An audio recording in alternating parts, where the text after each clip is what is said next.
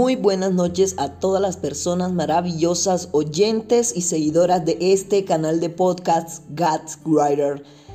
Les habla Valentino Enrique Ramos, como siempre, con la mejor actitud, la mejor energía para compartir con ustedes este lunes, este lunes de podcast.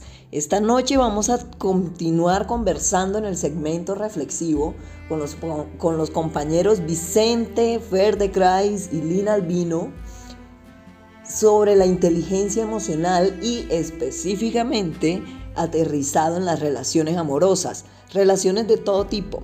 Ya queríamos tener ahí eh, entre las opiniones eh, la opinión de uno de los compañeros que también había sido invitado y que por razones de salud no nos pudo acompañar. Le mando un saludo muy especial a Tomás para que en el próximo bueno, ya será en la próxima temporada, nos, nos pueda acompañar y nos dé su, su opinión. Además que abriríamos un importante debate acerca del poliamor.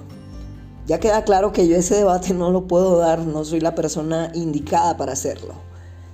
Y bien, vamos a compartir un segmento de literatura muy chévere. Vamos a leer la biografía de Edgar Allan Poe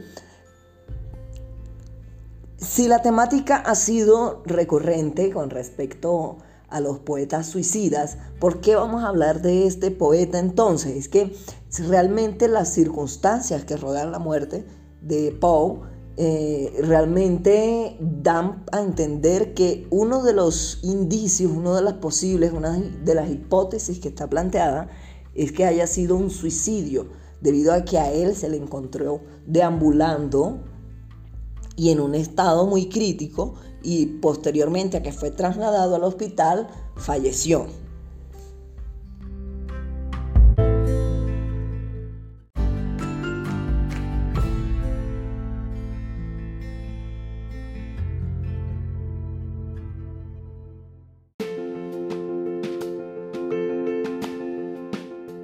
Vale, muy buenas noches muchachos, muchas gracias por aceptar esta invitación. Estamos en una época muy difícil en este país, en Colombia. Estamos atravesando una compleja situación política, social y económica que a todas, a todos y a todos nos afectan.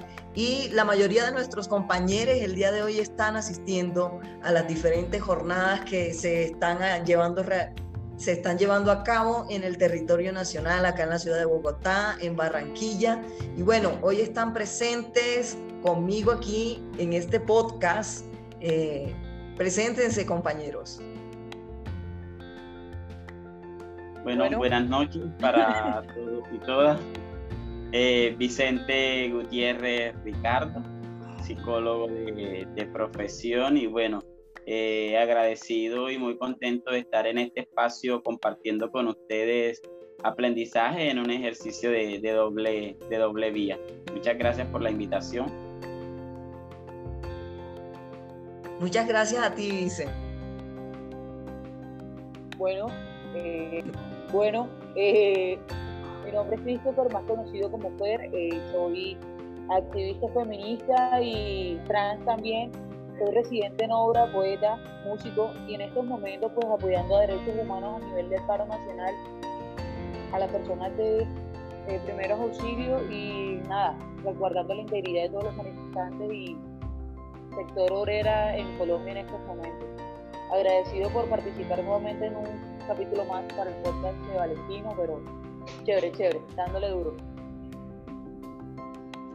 Bueno, muchas gracias. El tema que nos reúne el día de hoy es también la misma consecución de temas que han venido durante esta misma temporada y básicamente lo que hoy eh, trae de más ese tema de la inteligencia emocional es cómo lo abordamos a nivel de nuestras parejas sentimentales, a través de las parejas románticas. Nosotros habíamos pensado bueno, yo había pensado incluir aquí a una persona poliamorosa, netamente poliamorosa, porque en realidad yo no me considero poliamoroso, aunque muchas personas creen que sí, no lo soy. Eh, en realidad quería invitar a una persona poliamorosa para que tuviésemos ese punto de vista adicional, ¿sí?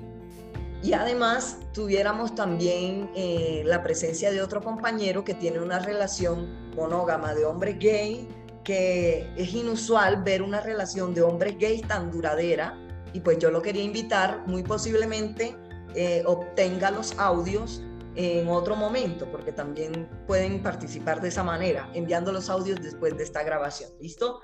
Entonces, pues mm, en esencia nadie a este mundo viene con un manual debajo del brazo o con un chip instalado en el corazón para saber qué hacer con las emociones. Y hay que saber también tener muy claro que los seres humanos somos seres emocionales, profundamente emocionales y más los poetas. Eh, la inteligencia emocional en el amor implica conocernos, autoconocernos. Eso es como eh, uno de los principales aspectos. Eh, es reconocer no solamente las cualidades que, no, que nos definen desde las virtudes, sino también reconocer esas, esos aspectos negativos que hacen parte de nosotros y que muchas veces ni siquiera los notamos porque no somos conscientes de ello. Entonces, creo que uno de los aspectos principales del desarrollo de la inteligencia emocional eh, parte de ahí y la importancia de aplicarlo con las relaciones amorosas para englobar de, pronto tanto a las parejas monógamas como a las poliamorosas, eh, va a ser el conocernos a nosotros mismos, porque creo que una de las razones por las que una relación de cualquier tipo fracasa es porque no somos maduros todavía para empezar a, hacer un proceso. Entonces, quisiera escucharles. Eh, cuéntanos, Fer. Bueno, eso que acabas de decir tiene toda la razón. Yo hace alrededor de dos años y medio entré a una relación, por así decirlo, ¿verdad? Una, yo era un niño, ponle tú, tenía que 18 años, apenas iba a cumplir 19 añitos y trabajando en mí, en conocerme, pero tú sabes que cuando uno entra a una relación, uno quiere estar como mostrar lo mejor, dar lo mejor y siempre hacerla sentir cómoda y como comenzar a, a conocer a la persona, pero también conocerse a uno mismo. Entonces era un viaje supremamente complicado porque yo conocí parte de ella que solamente yo conozco. Entonces era como decir, Dios mío, tengo tanto conocimiento de ella que temo, temo afectarla con ese conocimiento que yo tengo hacia ella. Yo trataba de ser paciente, trataba de, que ella me conociera, de disfrutar eh, la compaginación que había en ese momento, pero que de cierta forma tanto compromiso que yo asumí siempre afectaba la relación, ¿verdad? Eh, nosotros duramos, es complicado, porque con la etiqueta de somos novios ocho meses, pero nunca nos hemos alejado, ¿sabes? Son ya dos años y medio. Y es la hora que yo digo como estoy más una persona más madura, he trabajado mucho en mí, me estoy conociendo demasiado, sé hasta dónde puedo llegar por ella, por mí, básicamente porque en todo caso todo inicia conmigo, sé hasta dónde puedo llegar yo conmigo mismo y, qué, puede ser ella, básicamente en, mí, en mi vida y con la relación. Bueno, este tema es complicado, la verdad es, en mí todavía eh, eh, existen dudas con este tema, son vainas que yo digo, Dios mío, como la constitución política con tantos huecos jurídicos, ¿qué pasa? Sigo sin entender cómo poder hallar la solución, si dialogando, si... No sé todavía. Estamos en un cambio constante, ella mejora siempre, todos los días algo distinto, yo también. Ya a veces ni, ni sabemos si las cosas son sanas o no, pero está el amor, que es lo que da miedo no me considero una persona poliamorosa. No, no podría llevar una relación poliamorosa. Sí soy una, sí me gusta tener una relación con una sola persona y que sea una, un, compromiso mutuo. Respeto mucho las relaciones poliamorosas, tengo un amigo que es poliamoroso y me gusta verle la felicidad que él lleva con su relación, relaciones, no sé, pero es complicado. es complicado. Para mí sí es complicado llevar una relación con una sola persona. Yo no me imagino llevando una relación con cuatro, cinco personas, con tres, y con mujeres que son complicadas, que a veces el sí es un no, que el no es un sí, que ahorita es un ya, o, un vete es un quédate. No, yo no podría.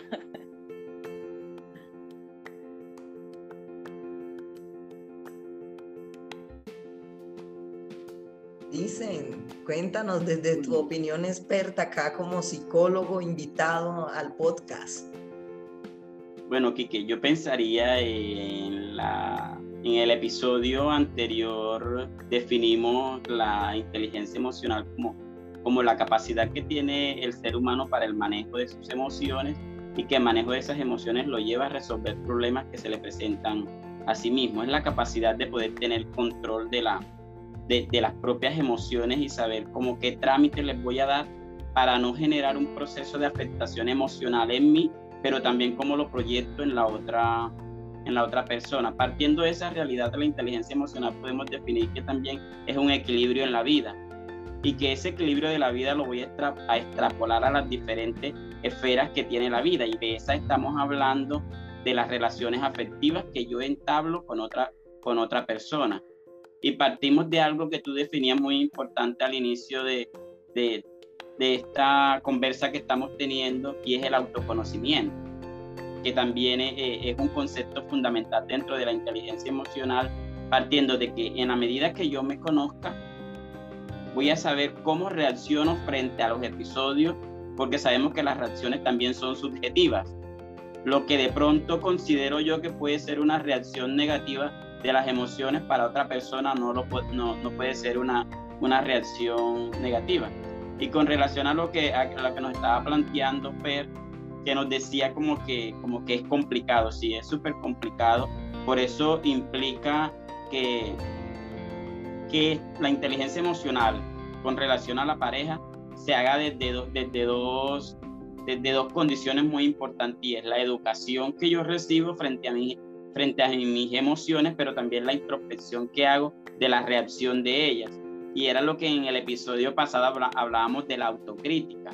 Entonces yo me conozco, yo sé que estas reacciones negativas, yo voy a hacer el ejercicio de autocriticarme, de cuestionarme, de mirar cómo son mis reacciones frente al otro para poder tener un equilibrio emocional para llegar donde el otro, porque vamos a encontrar dos emociones cuando yo decido tener una pareja, yo estoy haciendo un tránsito prácticamente podemos decir a comprender a una persona que va a llegar a mi vida y que trae sus propias emociones y que trae sus propias taras y que trae sus propios conflictos emocionales. Entonces, al establecer la relación de pareja, yo entiendo que voy a lidiar con las mías, pero también voy a lidiar con las del otro. Y que la inteligencia emocional mía, que me implica un equilibrio, me va a llevar a comprender al otro pero no en el momento que el otro explote o manifieste sus emociones, en ese momento no es.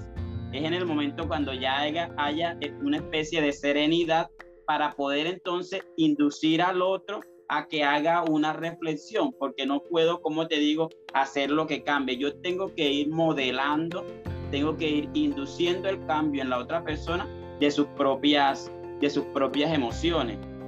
Entonces sabemos que, que las relaciones de pareja implica pensarnos cómo vamos a hacer esto. Ya yo voy a incluir dentro de mis planes a otra persona. Porque bueno, si a mí me gustaban las salidas a los parques, si a mí me gustaba tener una u otra relación o de pronto coquetearle al otro, eso me va a traer a mí unas implicaciones porque va a haber un momento en que la otra persona se va a dar cuenta. Entonces va a haber un desbordamiento de emociones que yo debo tener control sobre ella pero también sobre el otro para no afectarlo. Yo tengo una pregunta que de hecho siempre me la, me la he como, como pensado y pensado y pensado.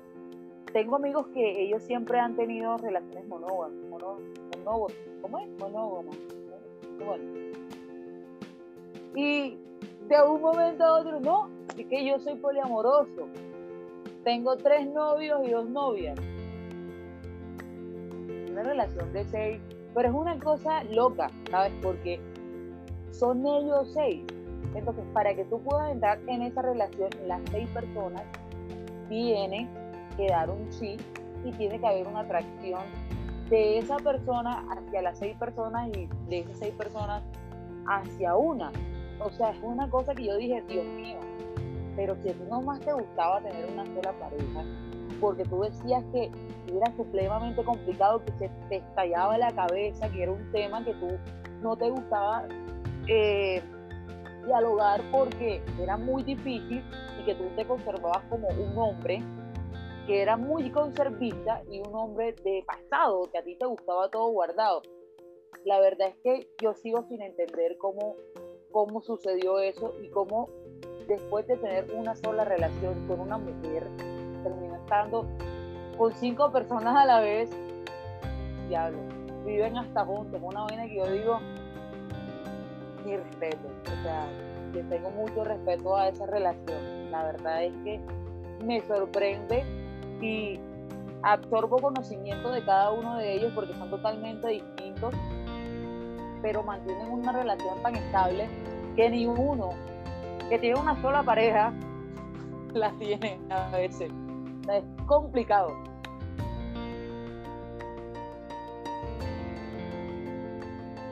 Necesitamos aquí a nuestro invitado poliamoroso. Toca hacer otra reunión en el próximo podcast. Ojalá que ya sea posible. Ojalá que muy pronto este gobierno infame levante esas medidas que condujeron a esta sociedad al paro nacional, el cual yo apoyo. No sé si mis compañeros eh, quieran expresar eh, algún tipo de apoyo al paro nacional en estos momentos, aprovechar eh, el tema de, la grabación en estos momentos, pero yo sí.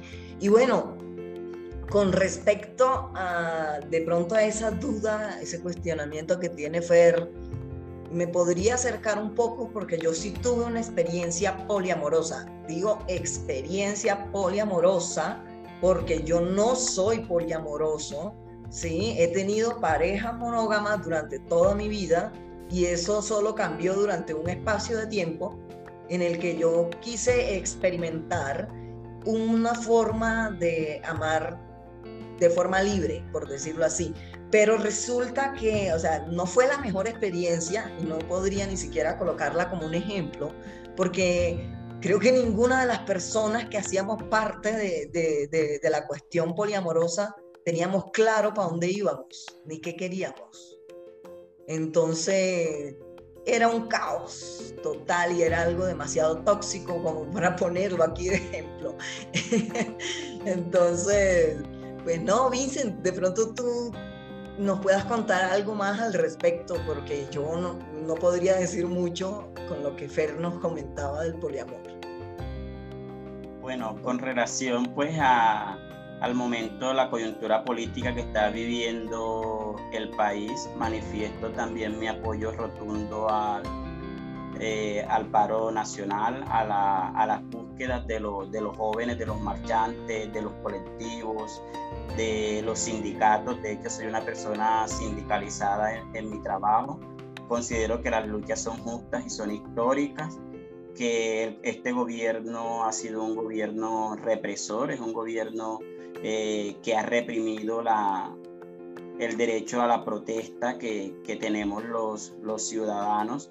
Me uno a las búsquedas, he participado en la manera que, que, he podido y considero que el paro debe seguir hasta que, hasta que se logre hasta que se logre algunas búsquedas que, que son totalmente necesarias y parar, parar en este momento y no permitir que el paro avance es en cierta medida desilusionar o, o dejar eh, en tela de juicio la dignidad de las personas que han considerado y que han afectado su vida en este, en este paro nacional y que, y que son muchos, que desde que tengo memoria este ha sido el paro más, más grande y que, y que la juventud ha puesto lo que nosotros acá en la costa decimos el pellejo ha quedado en el pavimento, han arriesgado su vida y lo han arriesgado por personas que hoy nos encontramos sentados en la casa y que luego disfrutaremos de las conquistas de los jóvenes. Entonces, que viva el paro, el paro nacional, a parar para avanzar, porque lo necesitamos. Bueno, Quique, con relación a lo, de, a lo del poliamor, yo tengo mis, mis reservas partiendo de, del autoconocimiento. Yo pienso que, que amar es un, un, ejercicio libre y el poliamor, desde lo que entiendo, implicaría también un ejercicio de libertad, pero también de conciencia.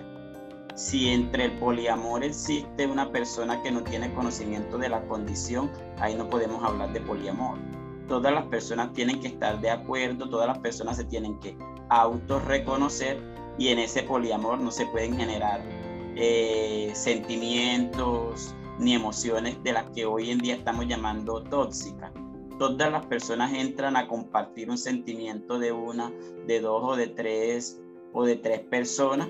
Eh, necesitaríamos en cierto un experto que nos hable de su experiencia. Yo he sido un man que sus relaciones eh, de pocas relaciones de pareja como tal, como una, me podía decir como unas dos o tres, hablamos de ser como, como novio, pero a partir de ahí eh, la experiencia de, de, la afectividad es totalmente distinta.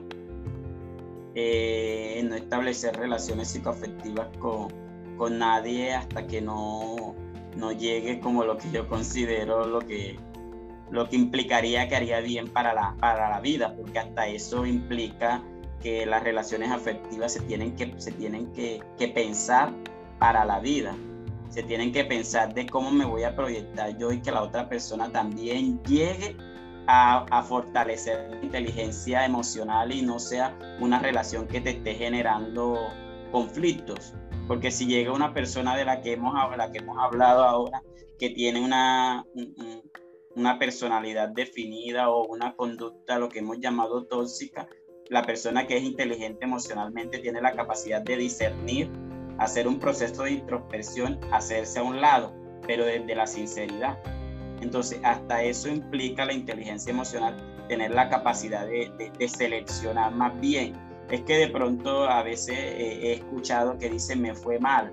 Yo pienso que yo también asumo asumo una responsabilidad en la ruptura de las relaciones y en mi capacidad de selección.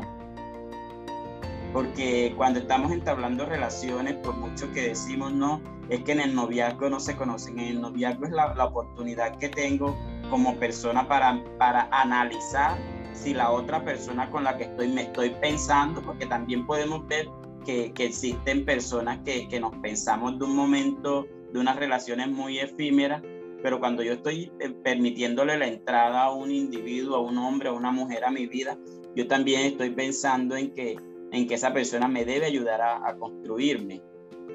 ¿Y cómo me, voy, cómo me va a ayudar a construir cuando me autorreconozco, cuando sé quién soy, cuando tengo claro las metas, la otra persona llegará a fortalecer esas búsquedas que yo tengo.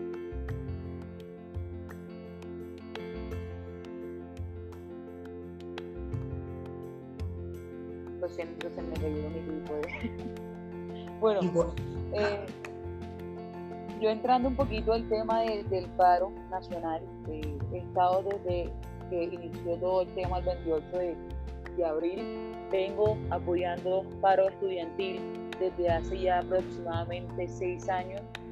Eh, me reconsidero una persona íntegra y creo que todo lo que yo he estudiado y todo lo que yo he aprendido a nivel eh, universidad, a nivel este, colegio, no, no puede quedar en vano, no puede, no puede valer tampoco ante un gobierno en un país donde estamos ricos de cultura, donde hace falta empatía del pueblo, básicamente.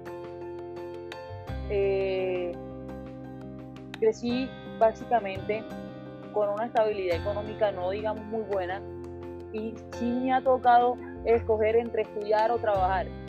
Y es difícil, es supremamente difícil sabiendo aún que tenemos derechos como ciudadanos y que simplemente nos las pasan por, por el porro, ¿verdad? Dentro del paro nacional eh, hemos visto muchas cuestiones distintas.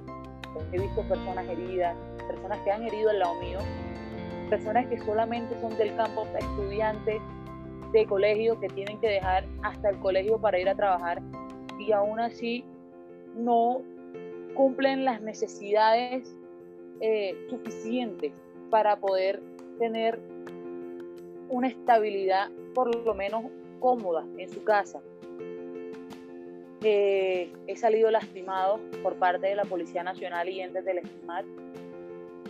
Comenzamos con marchas, marchas pacíficas, plantones pacíficos, velatones. Hemos hecho ollas comunitarias y en cada una de ellas siempre entra la represión por parte de, la entidad de la policía, por el SMAT. Me han golpeado con el bolillo en el pecho, en la espalda, en las costillas, en mi brazo me colocaron, me dispararon una, una aturdidora de hecho, permanezco con mi mano herida. Eh, no la puedo cerrar muy bien. la tengo un poco hinchada, pero en pie de lucha, con dolor, con sueño, con hambre, con sufrimiento, pero como, con dignidad, como todo ciudadano que se aburre de, tanta, de tanto hurto, de tanta violación hacia los derechos de todos los ciudadanos que en realidad nos levantamos todos los días buscando un mejor mañana y que solamente encontremos represión. Por eso yo apoyo el paro nacional y apoyo los paros estudiantiles que no vienen de ahora, sino de, desde hace mucho tiempo. Entonces, como dijo acá el compañero Vicente, viva el paro nacional y Colombia resiste. Resistirá siempre porque nuestra descendencia fue de lucha, la historia de Colombia es de lucha y la lucha no se dejará impune. Siempre seguiremos buscando un mejor futuro para todos nosotros.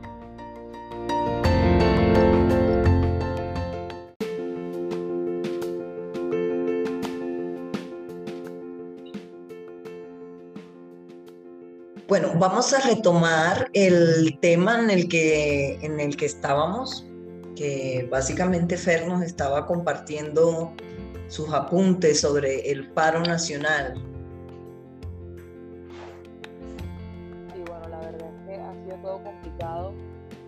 Bueno, donde yo salí la primera vez con Quique, de hecho el 28 salimos juntos, marcamos, chévere, fue supremamente eh, cómodo, no, no, no nos arriesgamos tanto, pero de ahí para adelante dije, bueno, como todo ciudadano berraco, toca sacar el pecho por su padre y por su familia y por su futuro. Vamos a ver qué pasa.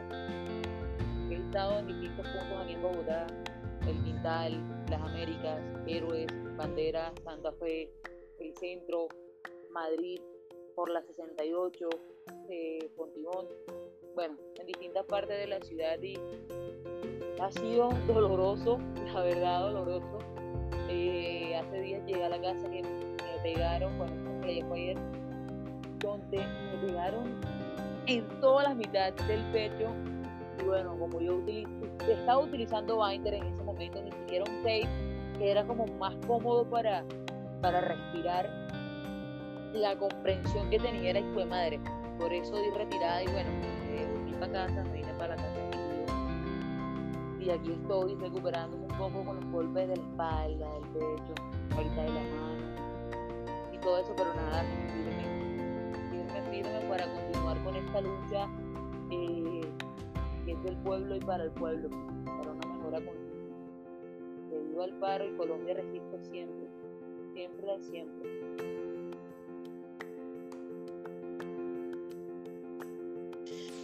Bueno muchachos, ah, se unió Lina Albino, nuestra compañera también de la ciudad de Barranquilla, bueno, no, de Soledad Atlántico, más bien. Lina, buenas noches.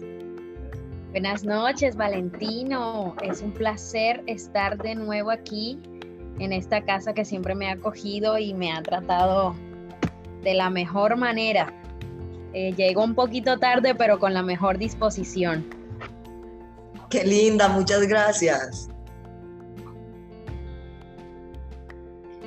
Bueno, para contextualizar un poco, Alina, ¿qué, eh, te parece, Vincent? De pronto, si, si nos cuentas un poco a modo de resumen, además para las personas que en el podcast y que siguen nuestras redes de, desde la cuenta de Instagram, que ya poco a poco también va creciendo, pero la buena noticia es que el podcast a nivel de plataformas cada vez está creciendo mucho más.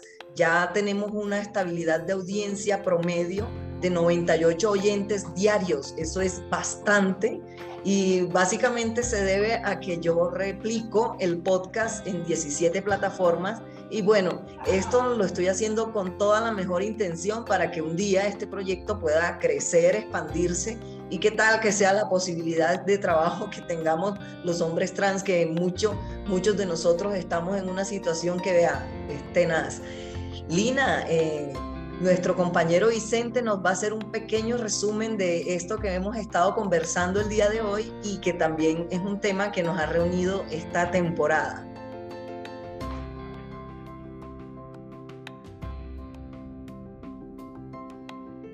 Vincent, tienes el audio apagado.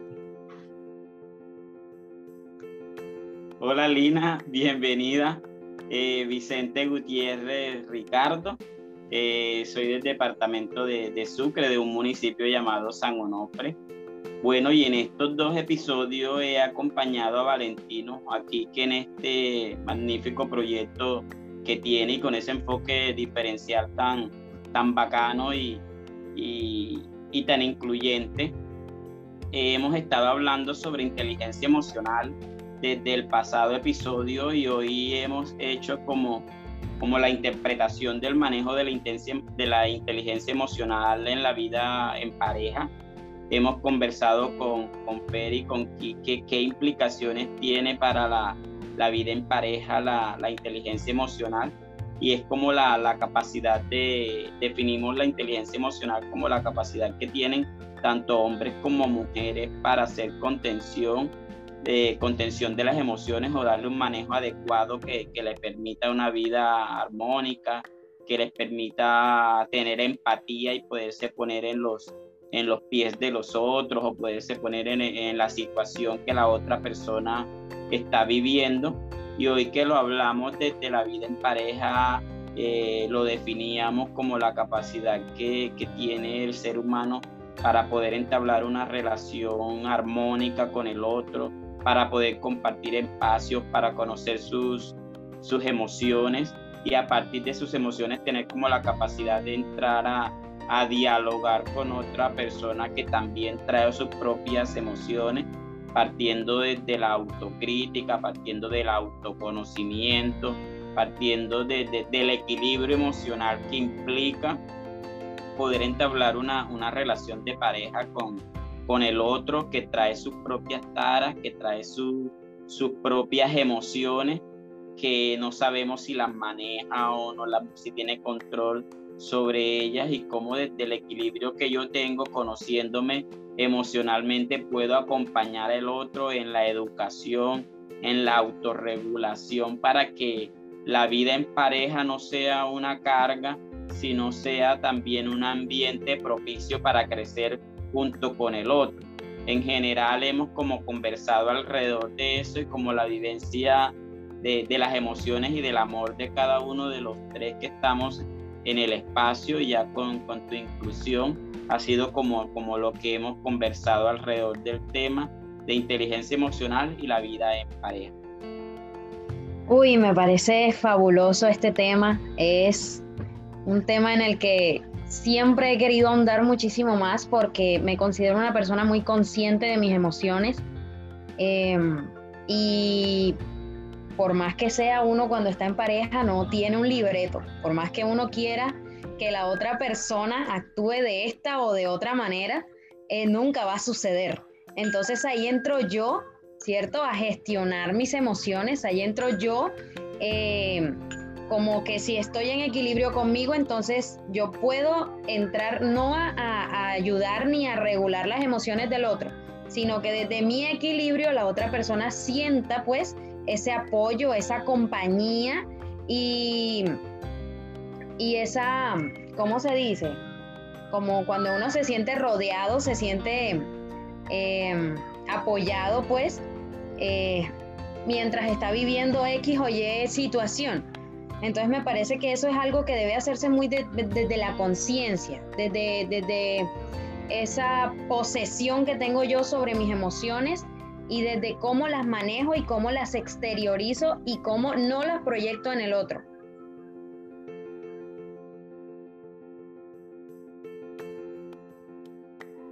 Es muy importante ese aspecto que menciona Lina, mi modo de ver, porque eh, no estamos en la cabeza de la otra persona para saber qué piensa o qué siente frente a una X situación que estemos viviendo.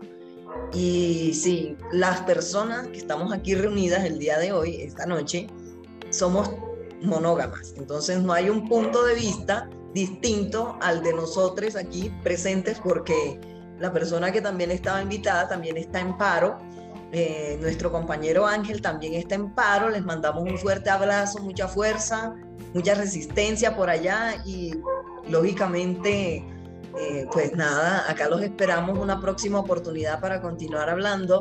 Y Lina, eh, te cuento que nos hemos pronunciado también frente al paro en estos momentos porque a pesar de que este podcast reúne una temática muy distinta,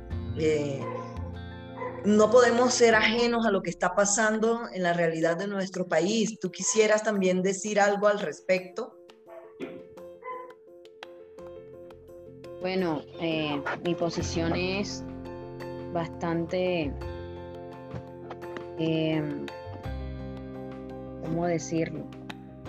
Yo estoy totalmente de acuerdo con el paro de cabeza sin casco, sin mente como las Barbies, no, no tengo otra manera de, expresarlo, ¿verdad?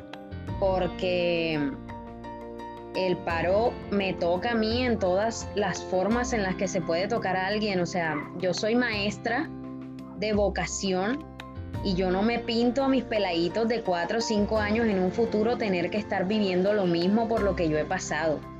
¿Ya?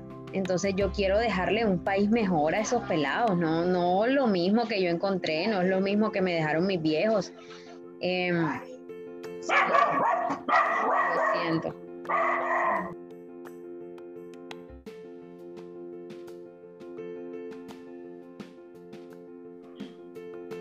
Kike, haciendo un paréntesis un momento eh, con respecto a lo que Lina estaba comentando con, con lo paro eh, por ahí me comuniqué con mi amigo y también con Tomás. Eh, me pidieron disculpas. Ambos vieron tipo, ay, tú me hubieses avisado con tiempo, yo de una, sería chévere, una conversación eh, abierta con todos ustedes. Sería un debate muy excitante, fue lo que me dijo. Entonces, sería chéverísimo programar otra cita de esta y, continuar con, con ellos que son poliamorosos. Ay, sí, pues en medio de esta coyuntura se nos complica muchísimo todo, ¿ah? Todo se complica, pero las mejores energías para los muchachos que están parados en la raya, eh, uno que no puede salir por X o Y motivo, eh, para ellos todo nuestro apoyo y fuerza, fuerza, fuerza. Sí, yo también les mando mucha fuerza, de verdad que yo cuando veo las fotografías de Ángel levantando un letrero, yo ya, joda, ahí está. Quisiera yo estar por allá también, así me uno a ese sentimiento de Fer, de querer estar en Barranquilla, porque allá mi gente no la pasa bueno, allá mi gente le toca muy duro y la corrupción es brutal. Y eso es, mejor dicho, hay que acabarlo, ¿no? No más ayer en el estadio, eh, mientras afuera había una batalla campal dentro, le colocaron reggaetón a los asistentes del partido, a los jugadores de fútbol, para que no escucharan eso que hay afuera, entre otras cosas porque el fútbol se está dando más que todo como un método de distracción, para que las personas pongamos este, esta perspectiva en eso y no y nos desconcentremos de lo que verdaderamente es importante, que son aquellas situaciones que nos llevaron a pararnos en la raya. Y felicitaciones a los muchachos por seguir allá presentes en el paro nacional, dándola toda y pa'lante, pa'lante muchachos. Y bueno, para continuar con nuestro tema de la inteligencia emocional en las relaciones amorosas, y para finalizar ya con, el, con este punto, me gustaría que habláramos un poco acerca de cómo resolvemos los problemas de pareja. Bueno, fíjate, Quique, que, que Lina al llegar a hacer un apunte muy, muy importante y muy valioso en esta conversación, en este diálogo que, que hemos establecido y, y, es como el equilibrio, el equilibrio emocional, cómo me lleva no, no a querer eh, transformar al otro desde la violencia para que aprenda a manejarlas como las manejo yo, pero también tengo yo la responsabilidad desde la educación con el ejemplo, cómo llevar al otro, cómo llevar al otro que he decidido que sea mi acompañante, que sea mi, mi, compañero de, de, camino, de que es que cualquier persona no puede ser elegida como, como el compañero de, de aventura. Y es lo que decíamos anteriormente, tiene que ser una persona que también represente una, una, una fuente de equilibrio, para, de equilibrio para mí. Entonces, como desde la autocrítica, como desde la, de la autorreflexión, también llevo yo al otro a que se cuestione el desbordamiento de sus emociones, que además está dañando mi equilibrio emocional. Si yo llego a establecer una relación de pareja con una persona que no tenga inteligencia emocional, en cierta medida va a generar angustias y estrés a mi vida, a mis emociones, a mi equilibrio, que me va a empezar a dañar. Pero yo he desarrollado un afecto hacia la persona y ese afecto me está, tengo un imperativo inmediato y es educarlo, empezar a, enseñar, a enseñarle a él cómo debe, cómo debe manejar o darle tratamiento a, su, a sus emociones. No hay un, no hay un manual efectivamente como lo decía Lina, pero también tengo la responsabilidad ya, sea con el ejemplo o cómo inducir al otro para que empiece a manejar las emociones. Porque es que cuando yo manejo mis emociones, yo soy la persona que estoy ganando. Porque me estoy, me estoy evitando conflictos, me estoy evitando enfermarme, estoy evitando generar un ambiente negativo en los espacios donde yo me estoy, donde yo me estoy reuniendo.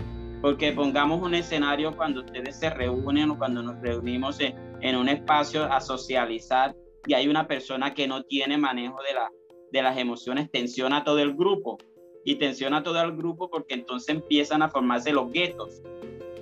Entonces yo formo un gueto porque con Kike y con Fer me va bien, pero con Lina no, porque la actitud de Lina me está interpelando, porque la actitud de Lina me está invitando a transformar un comportamiento negativo que tengo, que no está permitiendo que, que la situación en el grupo ni en la vida familiar fluya, y no solamente en el grupo donde me reúno, esa situación de, complejidad de no manejo de las emociones se refleja en la vida amorosa, se refleja en la universidad, se refleja en el trabajo, se refleja en la vida familiar y termina dañando todo ese, todo ese ambiente. Entonces me recojo mucho en la posición que ella tiene, pero también tenemos nosotros la responsabilidad. Si nos consideramos que tenemos, que, que, que tenemos buen manejo de las emociones, es responsabilidad proyectarlo también a la persona que he decidido que sea mi compañero de viaje.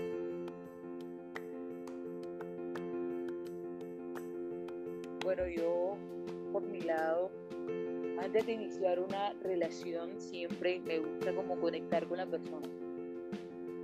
Antes de, de, de, comprometer mis sentimientos, porque soy una persona de, sentimientos y de escuchar mucho, de, poner en práctica lo escuchado, me gusta que haya una comunicación asertiva para así poder tener una construcción mutua y que no sea solamente yo o solamente ella, seamos ambos al momento de, de si va a haber una mejora en la relación, que ambos eh, hagamos el mismo trabajo y obtengamos el mismo resultado y podamos disfrutarlo.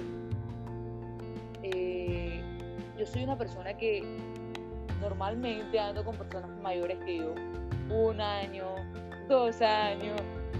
La persona con la que más mayor estuve era un niño, ella tenía como 26 en ese entonces, no.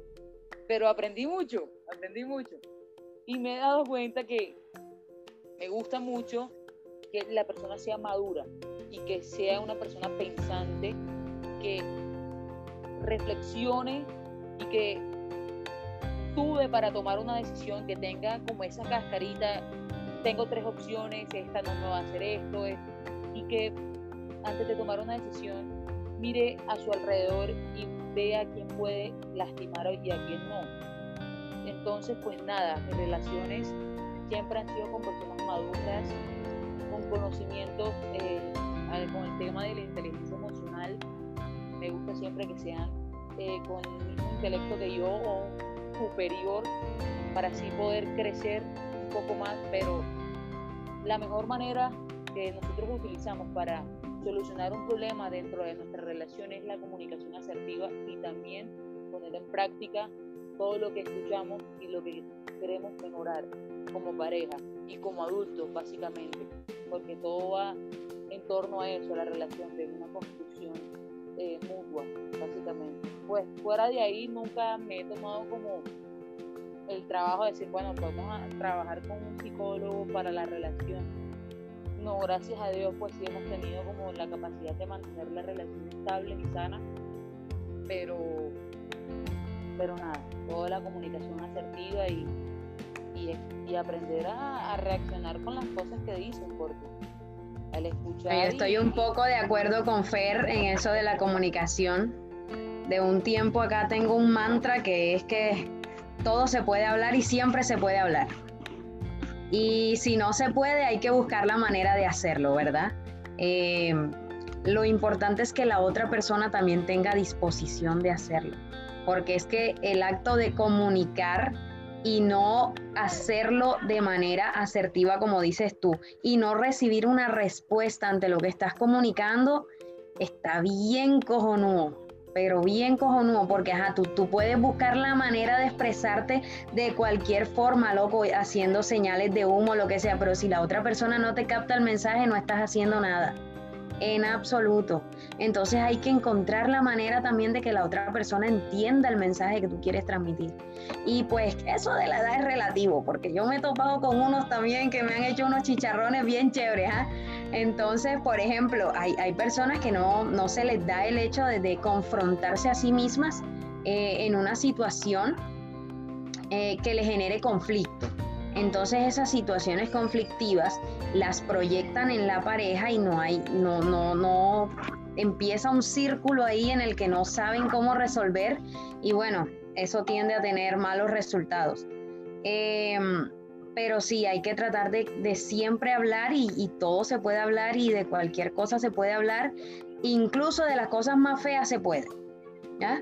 Incluso para tirar todo al, carajo se puede hablar, y, de, uno tiene que encontrar la manera de, de buscar el canal para que esa comunicación se dé y para que todo se dé de la mejor manera, no, no llegando pues a extremos nocivos para ambas personas, para ambas partes, en el caso de los monógamos que estamos aquí.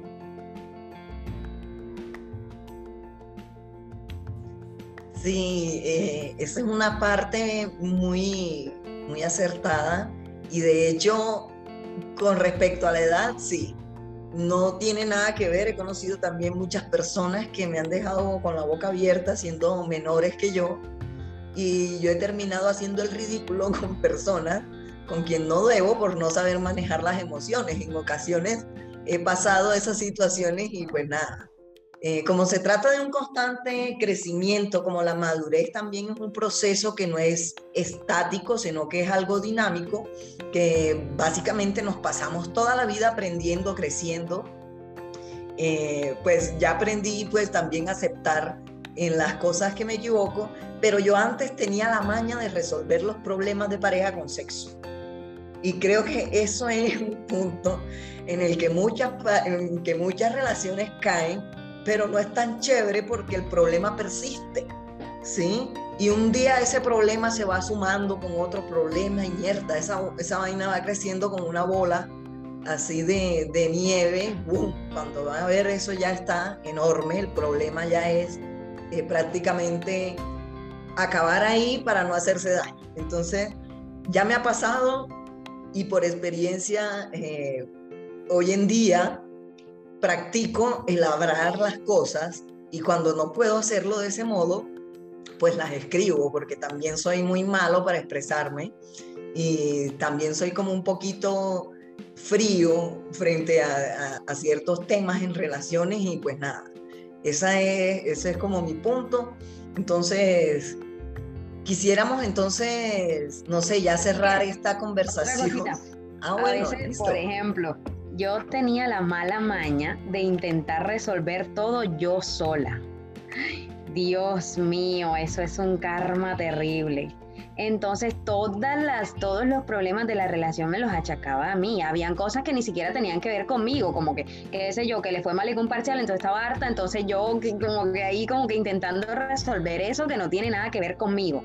Y eso de alguna manera también me tensionaba y terminaba tensionando la relación. Entonces eh, uno también en ese proceso aprende que hay que aislar ciertas cosas que hacen parte de su ser y que nada tienen que ver conmigo, como el hecho de que ella reaccione mal a, una mala nota. Eso es algo que no tiene que ver conmigo. Yo le digo, bueno, está bien que te sientas así, es válido tu sentir, totalmente válido. Cuando te sientas mejor, cuando quieras hablar, cuando ya estés lista para, para acercarse, me escribes, me mandas un WhatsApp, como quieras, mi amor pero aquí voy a estar cuando te sientas mejor. O sea, es como que, listo, estoy aquí, pero no me voy a echar tu problema encima porque eso termina cargándome a mí y no te voy a ayudar a dar ningún tipo de solución, sino que vamos a terminar peleadas por algo que ni siquiera eh, tiene que ver con nosotras, ¿cierto?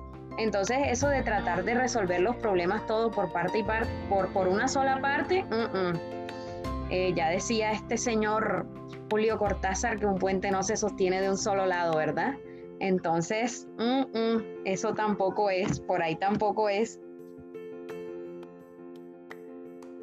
Ay, me parece genial tu cita de Cortázar. Lo amo. Vicente, vamos a empezar a cerrar este segmento el día de hoy. Muchísimas gracias por, por estar presente, gracias por aceptar la invitación. Y bueno, eh, eh este es el momento en el que vamos a exponer las conclusiones de esta conversación.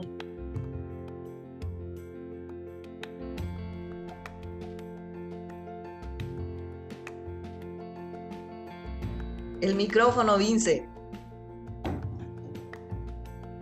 Eh, algo importante que, planteaba Lina y que plantea Fer, y, es como, como esa inteligencia emocional me permite a mí discernir si me puede echar las cargas del otro luego de hacer un ejercicio de acompañamiento para que, para que cambie, para que pueda manejar su, su inteligencia emocional. Entonces, si, si no se logra, permanezco ahí. La inteligencia emocional me permite hacer un discernimiento de dónde puedo estar y dónde no. Cuando yo soy consciente que he logrado un equilibrio, y que no me, que no me quiero, que no quiero que ese equilibrio sufra una, una ruptura porque me voy a afectar yo. Y cuando estamos en un ambiente de eso, la salud mental también está en juego. Cuando yo no tengo manejo total de mis emociones, mi salud mental va a entrar en juego. Entonces, como también eso debe ser un ejercicio de, de, de, de discernimiento, de poder pensarme si puedo permanecer ahí. Donde uno no va a amar no se demora, donde uno no es amado tampoco se puede demorar, porque estoy, me estoy desgastando, entonces entro en un desgaste que luego la otra persona sale cuando logró, porque ese tipo de, de, personas que tienen ese tipo de situaciones y afectaciones emocionales van entrando en un círculo de parejas y van quemando un ciclo y luego puede ir llegando otra cuando ya me desgasté, cuando ya desgasté a la otra aquí, entonces voy y entro en la otra, en el otro tipo de relación y la voy desgastando y así voy entrando. Entonces, si yo emocionalmente tengo equilibrio, voy a permitir que eso, que eso suceda. Entonces queda como, como en el tapete la, la reflexión, si, si yo quiero permanecer donde no voy a, donde no voy a ser amado y donde tampoco puedo, puedo amar. Puede sonar a, a cliché de uno no está donde no lo aman, pero eso también permite la reflexión y la educación en torno a la inteligencia emocional porque es que también me estoy desgastando. Y eso me previene para la persona siguiente con la que posiblemente puedo establecer algún vínculo afectivo, que no es fácil.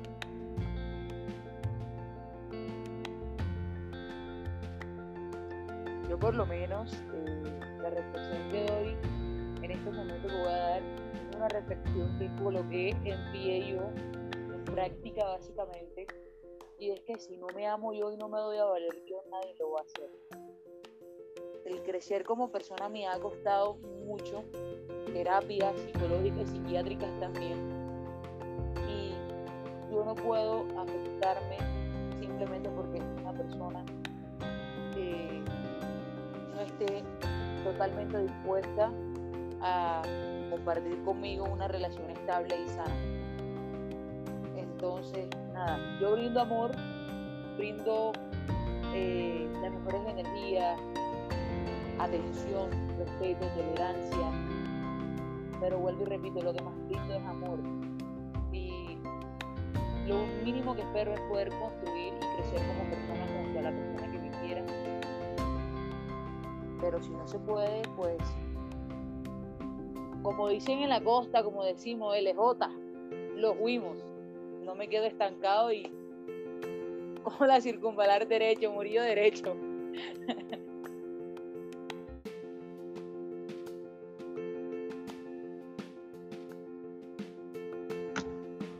Bueno, yo más que una conclusión, eh, en la noche de hoy les quiero dejar mi mantra, se los quiero regalar. Siempre se puede hablar, siempre se puede hablar y de todo se puede hablar.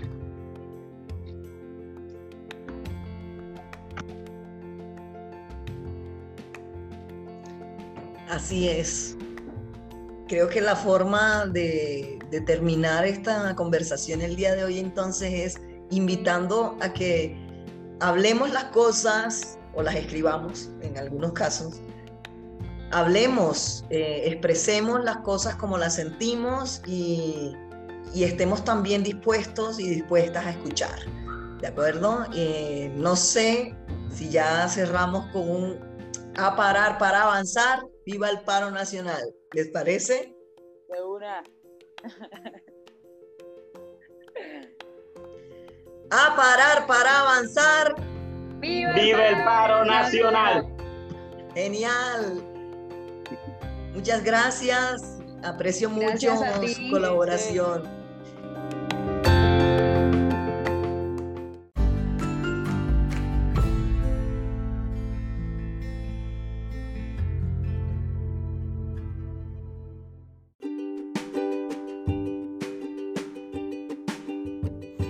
Esta noche también voy a compartir las notas de voz del testimonio de vida de un par de amigos que son una pareja de hombres gays, muy hermosos, muy maravillosos.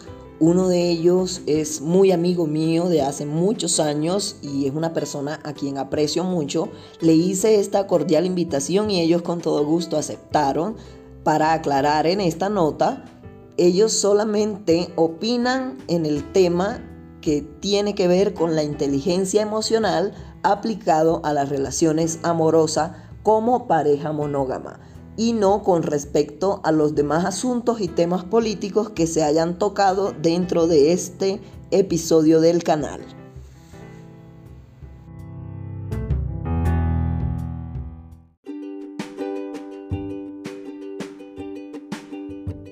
buenas noches, mi nombre es Raúl Taborda, tengo 50 años y soy administrador de empresas.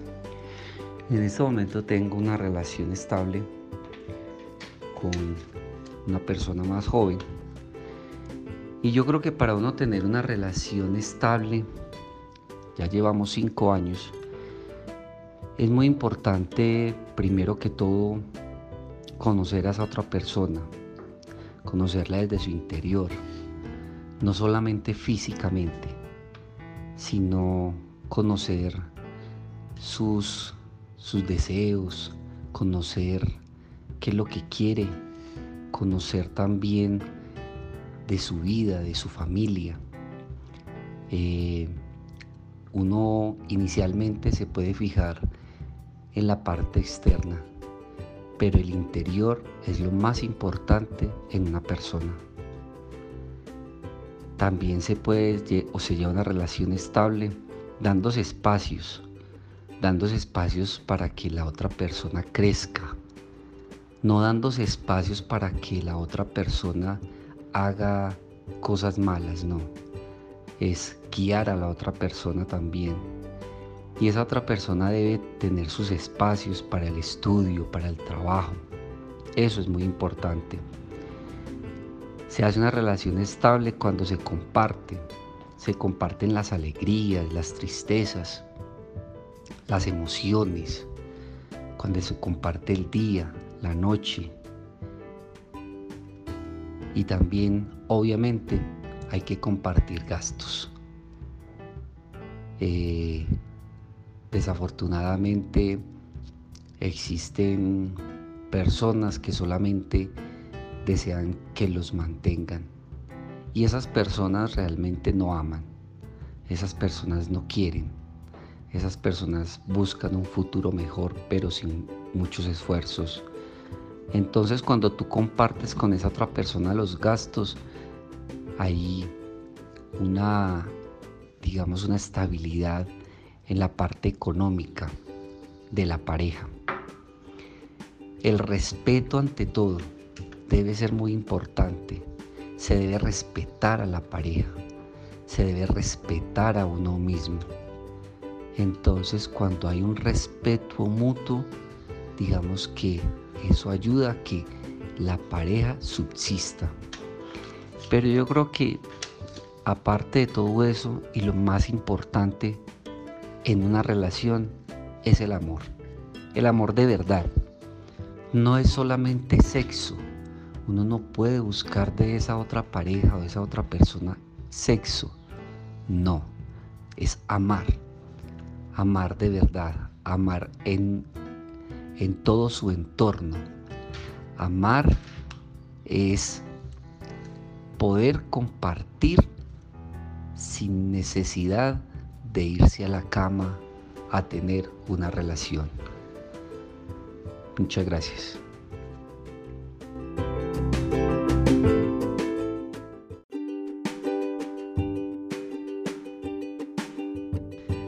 Yo creo que antes de, que las personas o de que jóvenes conozcan hogares como el de nosotros, eh, es más importante que los jóvenes Mm, sepan de verdad qué es lo que quieren en su vida. Eh, inicialmente, desafortunadamente, los jóvenes ahora piensan, como lo decía anteriormente, en otros temas, en vivir bueno, en tener fácil la plata, una facilidad de ingresos. Primero es cambiarle el chip al joven, ¿sí? es cambiarle ese chip de la buena vida, es hacerle entender de que, de que la vida mm, es corta y que hay que saberla aprovechar en el buen sentido de la palabra, porque en el ambiente gay, desafortunadamente, eh, llegamos a una, edad en la que nos quedamos solos. Y eso es triste. Eso es lo que desafortunadamente sucede. En la mayoría de los jóvenes eso pasa. Obviamente sí, y hay parejas muy bonitas, hay parejas eh, gay que viven muchos años juntos, sí, pero tiene que ser el común, no tiene que ser lo mínimo, tiene que ser antes lo que más se vea. Entonces antes, eh, y yo creería que mm, nosotros podríamos ser un buen ejemplo de tener un hogar, un hogar de pareja gay. Entonces, claro, yo estaría de acuerdo en eso, en decir, decir sí, sí es importante que los jóvenes gay conozcan historias como las de nosotros.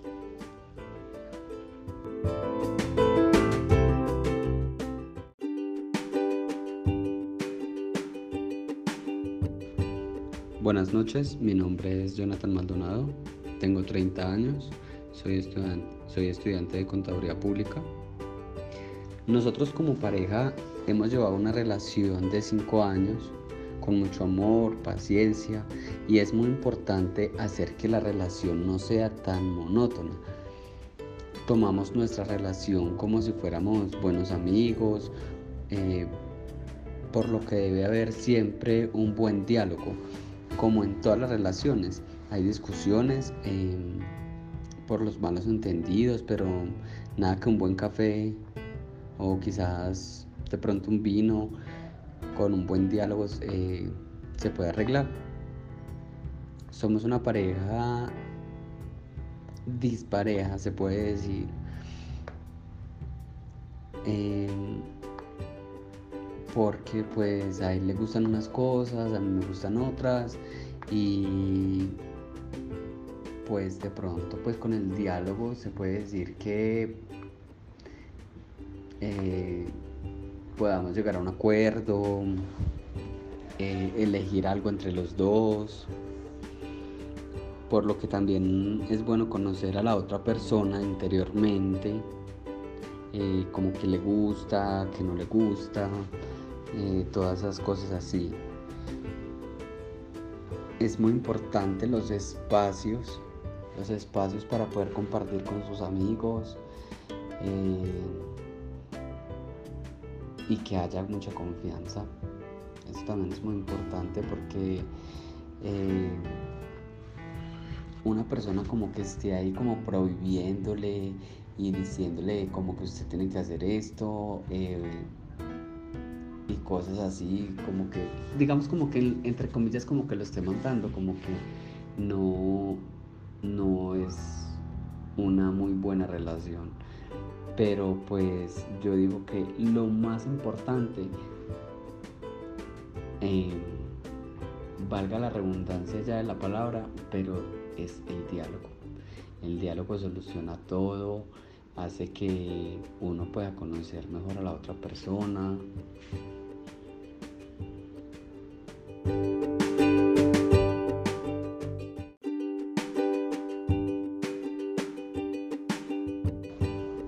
Sí, claro, eh, es muy importante que otras personas conozcan eh, hogares de dos personas de diferentes edades. Eh, que conforman una relación estable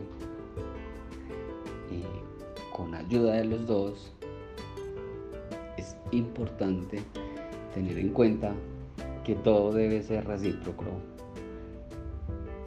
eh, porque pues desafortunadamente hay muchos jóvenes que lo que buscan es una estabilidad económica, entre comillas, vivir costillas de a costillas de, de la otra persona, por ejemplo, en este caso de una persona mayor, pero no es así. Lo que uno debe buscar en la otra persona es cariño, confianza, que haya un amor mutuo, eh, que entre los dos se llenen de cosas positivas. Eh, por ejemplo, em, yo he dejado de estudiar, llevaba 8 o 9 años sin estudiar, eh, pero él, él, me dijo, bueno, tú vas a estudiar, tú vas a hacer esto, eh, dime tú qué quieres ser. Entonces yo, como que decidí ser contador público y él me dijo, listo, dale, yo te ayudo, yo te apoyo en lo que más pueda. Eh, y bueno, así, así va nuestra relación y, y, no, y no es tan importante así como el sexo porque pues lo importante es que nos podamos entender nosotros dos. Entonces, sí, eh, jóvenes pueden, pueden tomar una decisión de tomar un consejo de otra persona, de una, de una pareja estable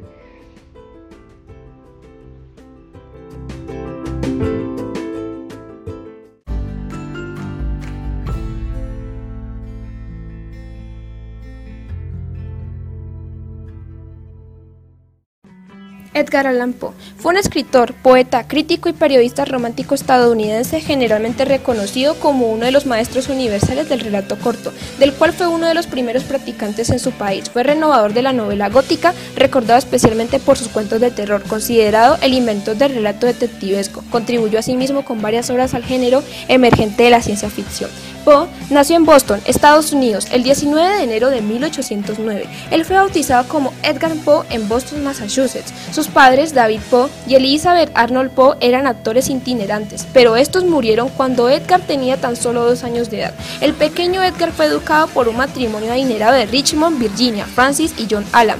De 1815 a 1820 vivió con John Allan y su esposa en el Reino Unido, donde comenzó su educación. Después de regresar a Estados Unidos, Edgar Allan Poe siguió estudiando en centros privados y asistió a la Universidad de Virginia, pero en 1827 su afición al juego y a la bebida le acarrió la expulsión. Abandonó poco tiempo después el puesto de empleado que le había asignado su padre adoptivo y viajó a Boston, donde publicó anónimamente su primer libro, Tamerlán y otros poemas. Se alistó luego al ejército en el que permaneció dos años. En 1829 apareció su segundo libro de poemas, Alf Aram, y obtuvo por influencia de su padre adoptivo un cargo en la Academia Militar de West Point, de la que a los pocos meses fue expulsado por negligencia en el cumplimiento de su deber. Por motivos económicos pronto dirigió sus esfuerzos a la prosa, escribiendo relatos y crítica literaria para algunos periódicos de la época. Llegó a adquirir cierta notoriedad por su estilo cáustico y elegante. Debido a su trabajo vivió en varias ciudades, Baltimore, Filadelfia, Y Nueva York. En Baltimore, en 1835, contrajo matrimonio con su prima Virginia Klein, que contaba la sazón de 13 años de edad. La larga enfermedad de su esposa convirtió su matrimonio en una experiencia amarga. Cuando ella murió en 1847, se agravó su tendencia al alcoholismo y al consumo de drogas, según testigo. Ambas adicciones fueron causantes de su muerte en 1849. Fue hallado inconsciente en una calle de Baltimore y conducido a un hospital donde falleció pocos días más tarde aparentemente de un ataque cerebral. La calidad de la producción literaria de Poe ha oscurecido en parte su faceta de teórico de la literatura. Expuso ideas singulares y novedosas sobre los géneros literarios y el proceso de creación. Respecto a los géneros, Poe sostuvo que la máxima expresión literaria es la poesía y a ella dedicó sus mayores esfuerzos. Sus poemas no fueron bien recibidos ante la crítica estadounidense que los juzgó excesivamente artificios, pero a partir de los estudios de Mallarmé, los europeos vieron en Poe a un modélico precursor del simbolismo. Poe Comenzó su carrera en 1827 con el libro Tamerlán y otros poemas con tan solo 18 años. Su segundo libro, Alf Aran, 1829. El poeta celebra una etérea forma de belleza, preludio de la pura idealidad a la que aspirarán algunos poemas posteriores. En su tercer libro, Poemas, 1831, reunió con algunas revisiones y adiciones los poemas de los dos primeros volúmenes y añadió seis nuevas composiciones. En ellas llegó a la madurez y encontró una voz auténtica, aunque se puede discernir en ella el eco de Coleridge, su evocación de un mundo ideal y visionario quedaba realzada por el ritmo hipnótico de los versos y a la fuerza turbadora de las imágenes. Su último libro, El Cuervo y otros poemas, 1845, es la expresión de su pesimismo y de su anhelo de una belleza ajena a este mundo. Algunas de las composiciones de Poe, desajadas de los poemarios de la que forman parte, alcanzaron una notable popularidad. Es justamente célebre su extenso poema El Cuervo, del Raven 1845, donde su dominio del ritmo y la sonoridad del verso alcanzan el máximo nivel. Manifiestan idéntico virtuosismo las campanas de Bells 1849, cuyo resonar que acompaña las diversas etapas de la vida humana desde la infancia hasta la muerte. Se evoca con reiteraciones rimadas y aliteraciones. Ulalume 1847, un recorrido de la tristeza a la ilusión que cae de nuevo en la desesperanza. Y Annabel Lee 1849. Exaltación de un inocente amor infantil que ni la muerte puede truncar. La imagen de Poe como mórbido cultivador de la literatura de terror ha entorpecido en ocasiones la justa apreciación de su trascendencia literaria. Ciertamente fue el gran maestro del género e inauguró además el relato policial y la ciencia ficción, pero sobre todo revalorizó y revitalizó el cuento tanto de sus escritos teóricos como en su praxis literaria, demostrando que su potencial expresivo nada tiene que enviar a la novela y otorgando al relato la breve dignidad y el prestigio que modernamente posee.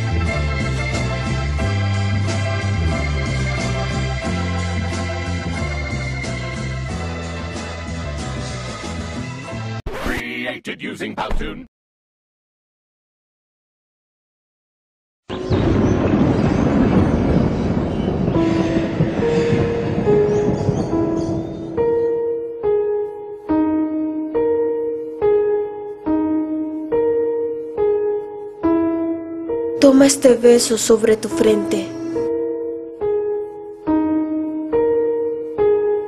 y me despido de ti ahora. No queda nada por confesar. No se equivoca quien estima que mis días han sido un sueño. Aun si la esperanza ha volado en una noche o en un día, en una visión o ninguna. Es por ello menor la partida. Todo lo que vemos o imaginamos es solo un sueño dentro de un sueño.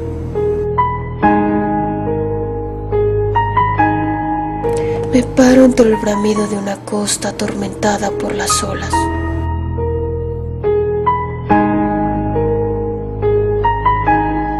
Y sostengo en mi mano granos de la dorada arena. Qué pocos, sin embargo, cómo se arrastran entre mis dedos hacia lo profundo mientras lloro. Oh Dios, no puedo aferrarlos con más fuerza. Oh Dios, no puedo salvar uno de la implacable marea. Es todo lo que vemos o imaginamos. Un sueño dentro de un sueño.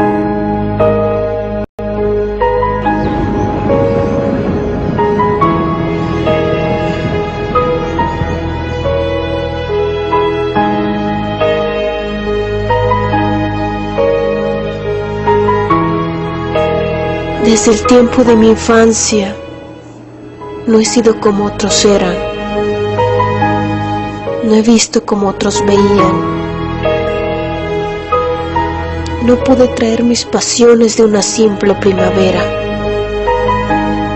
de la misma fuente no he tomado mi pesar. No podría despertar mi corazón al júbilo con el mismo tono todo lo que amé, lo amé solo. Entonces, en mi infancia, en el alba de la vida más tempestuosa,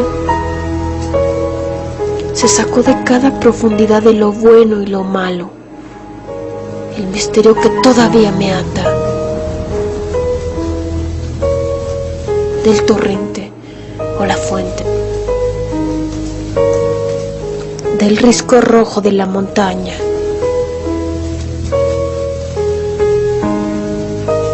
Del sol que giraba a mi alrededor. En su otoño teñido de oro. Del rayo en el cielo.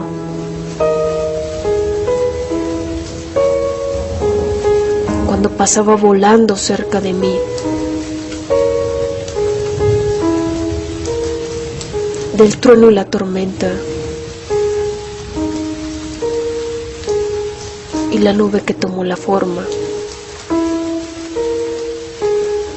Cuando el resto del cielo era azul.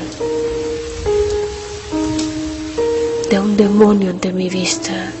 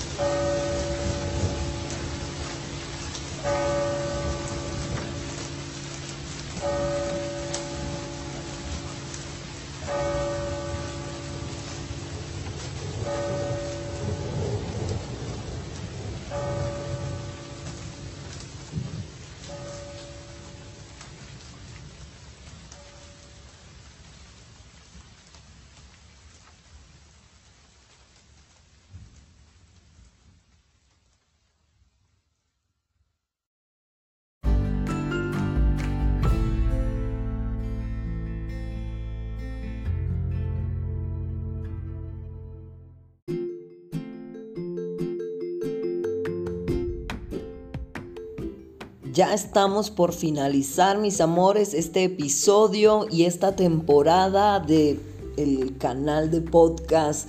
Les anuncio que en dos meses vamos a volver con muchas más temáticas, eh, con un aspecto algo más renovado el canal de podcast. Y pues nada, les voy a compartir antes de irnos una hermosa reflexión, una reflexión que tiene que ver con uno de los animales más majestuosos de la existencia, el águila. Vamos a escuchar una reflexión que es clásica, la renovación del águila.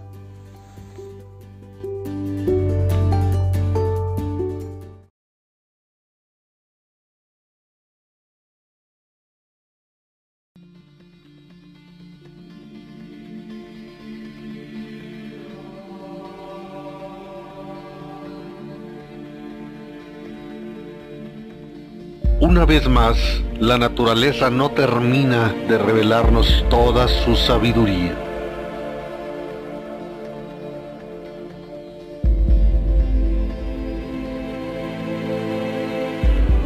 Vamos a buscar inspiración en uno de los animales más majestuosos de la creación, el águila.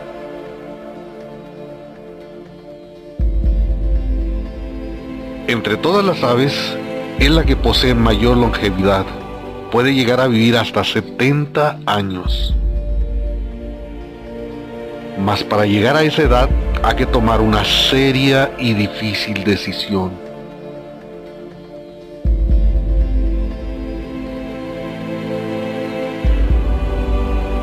A la mitad de su edad, su pico y uñas se hacen débiles lo cual hace casi imposible que agarre sus presas de lo cual se alimenta. Y ese pico alargado, puntiagudo, se encorva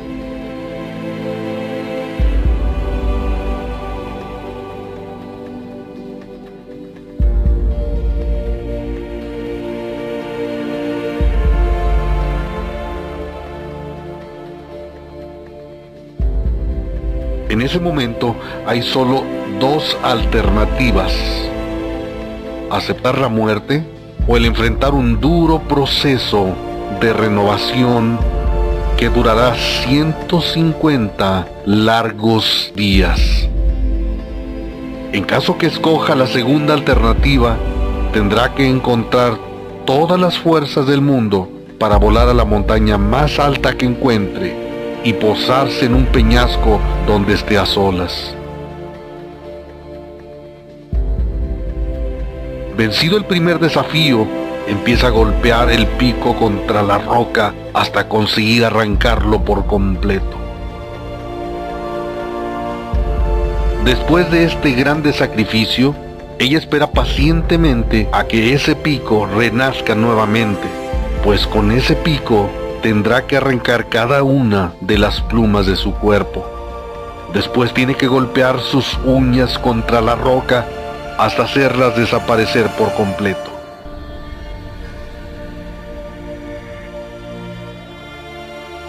Al terminar el águila su proceso de renovación y después de esperar cinco largos y dolorosos meses, su pico y uñas están completos y su bello plumaje está listo para alzar sus alas que pueden medir hasta dos metros y así comenzar a vivir su segunda etapa la más maravillosa de su existencia.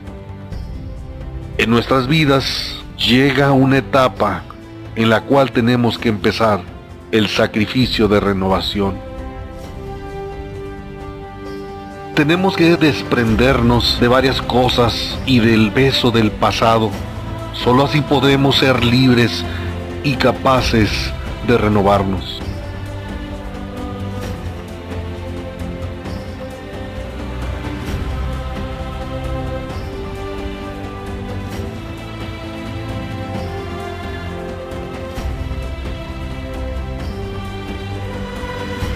Hay momentos en nuestra vida que debemos hacer un alto y enfrentar el doloroso y difícil proceso de renovación.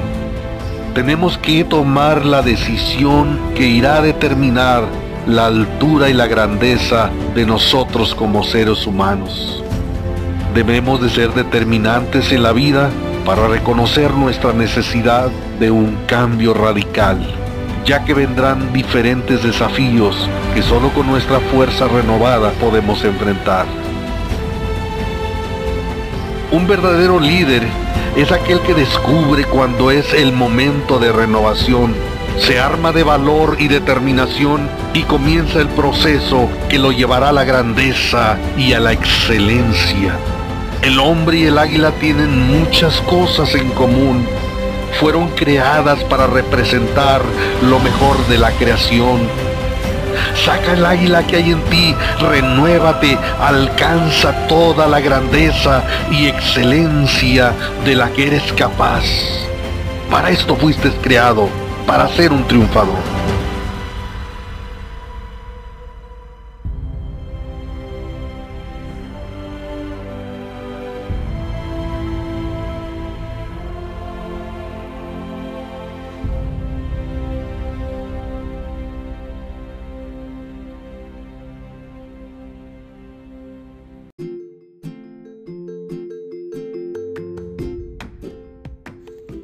Mis amores, llegamos al final de este episodio. Muchísimas gracias por acompañarnos, por escucharnos. Compartan con las personas que tienen a su alrededor estos episodios para que se vaya sumando más y más y más la audiencia a este canal que cada día crece y crece y es la razón por la que sigo adelante en esta, en esta dirección y por la que además voy a esforzarme durante estos dos meses que vamos a estar fuera para construir los episodios más bacanos posible y traerles una nueva temporada, la temporada número 10 del canal de podcast dentro de dos meses. Muchísimas gracias a todas, todos y todes. Les mando mucha fuerza, mucha resistencia y que viva el paro nacional, carajo.